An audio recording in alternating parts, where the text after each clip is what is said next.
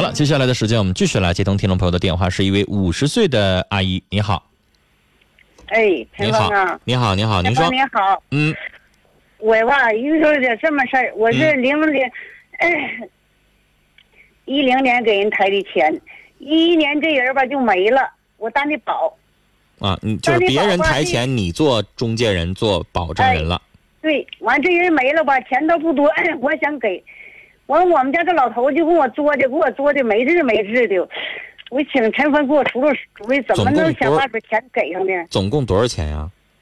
那不多一千块钱，哎呦我的天，阿姨呀，一千块钱你自己没点私房钱啊？一千块钱你偷摸给了，你就告诉你家老头没给就得了呗。钱给他那把子呀。阿姨，您连一千块钱这么大年纪都整不出来呀？可是他把他的不讲理，他又骂呀，他说啥呢？那你就跟子女说一声，你姑娘儿子给给给阿给妈整一千块钱补上，不就得了吗？他说这人死了，人家法律上都都允许了，说这那个都都好几年了，都不当当做人都不管了。法律是法律，人情是人情，是吧？是，你要说钱非常多，这事儿咱慎重决定。一千块钱买一个人，对方对咱的信任呢还？你在中间做的保吗？不是？是，那您家老头这么置着气干啥呀？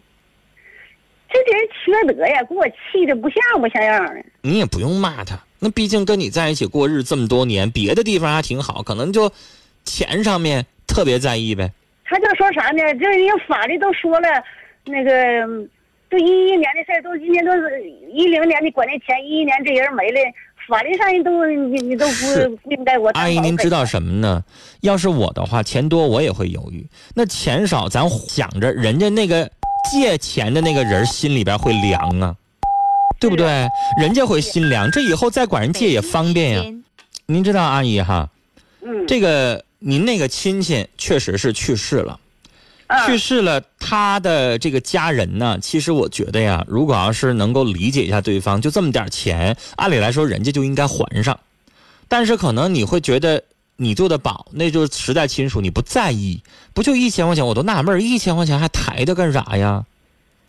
当初吧是抬的不是一千，是好几千，最后尾巴剩一千。啊，就剩个一千块钱哎，啊，您就觉得这个亲属，您又觉得，哎呀，可能人去世了，你又觉得你想做点啥，是不是啊？人气没了，我就寻思我就是和那老头商量商量，我说咱们就给上得了呗。啊，因为没多少钱。二一个，你会觉得人家是冲你面子才借给他的，抬的都讲利呀，对呀，那人家是冲你面子才给他的，要不然人可能还不一定抬给他呢。要是我的话，可能不多，我也会添巴上得了，因为你知道，阿姨你在中间拉个的事儿，是不是是啊？嗯，我有的时候也这样，比如说，那个王印呢，可能想要抬钱，抬到那个嘉林那儿了，人嘉林呢看我面子上，我陈芳给做保了，才才抬给那个王印的啊。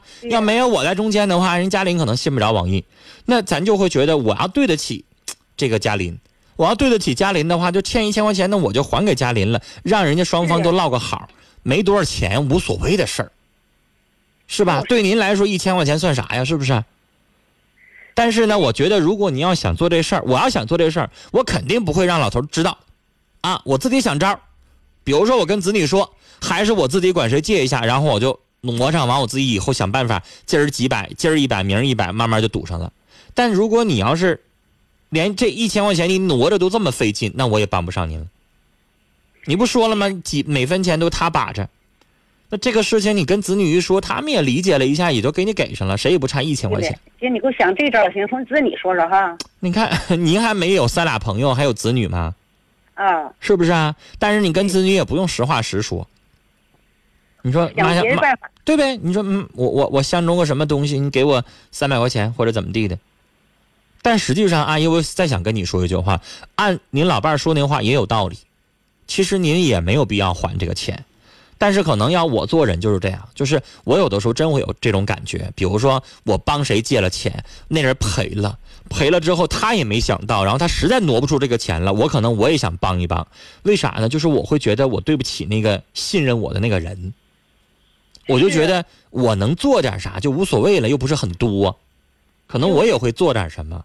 但是呢，我想说，并不是每个人都能这么做。就比如说，你不还这个钱，他也怨不着你了，你也你也无所谓，你不在意就得了。死老头就说啥呢？法律你不信，你去打听法律，是都不生效了。我说这么点事打听法律干啥呀？因为现在的法律规定确实没有说什么父债子偿啦，什么什么了，因为这个人已经去世了，这个钱确实是瞎了，确实有这样的说法。但是呢，您呢有自己的顾虑，有自己的想法。而且我说了，这个就不是特别难实现。您愿意这么做，我非常理解。但是我也把话拽回来，阿姨，实际上您您家老伴儿说的也是对的，啊，就是这个钱不还，钱少，对，就是你不还这个钱，你不给对方这个钱，对方也指责不着你，啊，按法律上来说。但可能我们有的时候，就我做事也是，我愿意买个心安，啊。人家不是往出抬钱的人盯着找我要，盯着找你要，其实没有用。按法律来说，找你要没有用。这老头说啥呢？都好几年了，还找他要干啥？这根本就不好使了。我寻思真的，阿姨，如果你要想降这件事情的话，找你要真的没有用。那个人去世了，你作为中间人，这件这个协议已经自动终止了，你没有义务还。我阿姨，我跟您说，对，阿姨，我跟您说，就算法律举个例子啊，比如说上一辈父亲这一辈欠了多少钱。按理来说，我你你可能有的有的人会认为说，父亲欠了多少钱？父亲突然去世了，欠几万块钱，是不是子女应该偿还这个义务？我想告诉你，法律到这为止截止了，子女没有义务还，就人去世了就去世了，这笔债务就一笔勾销了。那你说这保人，那赶上那个人就倒霉了。对你借给那个人，那你就倒霉了。谁能想到人会突然去世啊？所以您真的在法律上来说，您可以不还。那这保人也就也就不应该管了呗？对，您可以不管。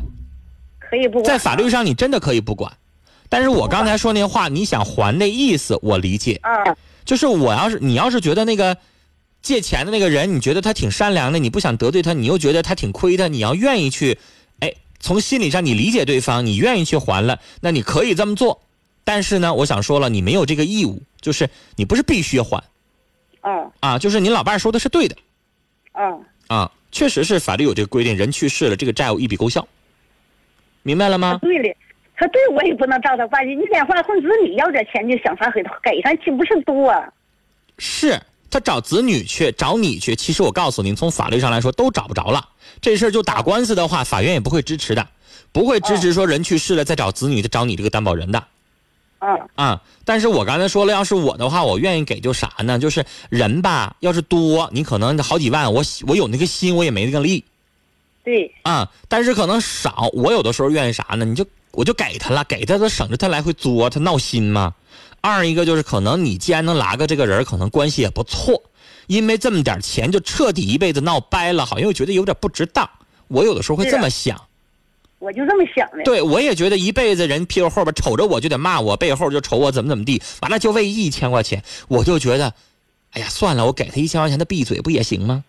是啊，能咋的？我有的时候会那么想事儿，所以您呢怎么做都行啊，阿姨看您自己的本心了啊。跟您聊到这儿了，再见。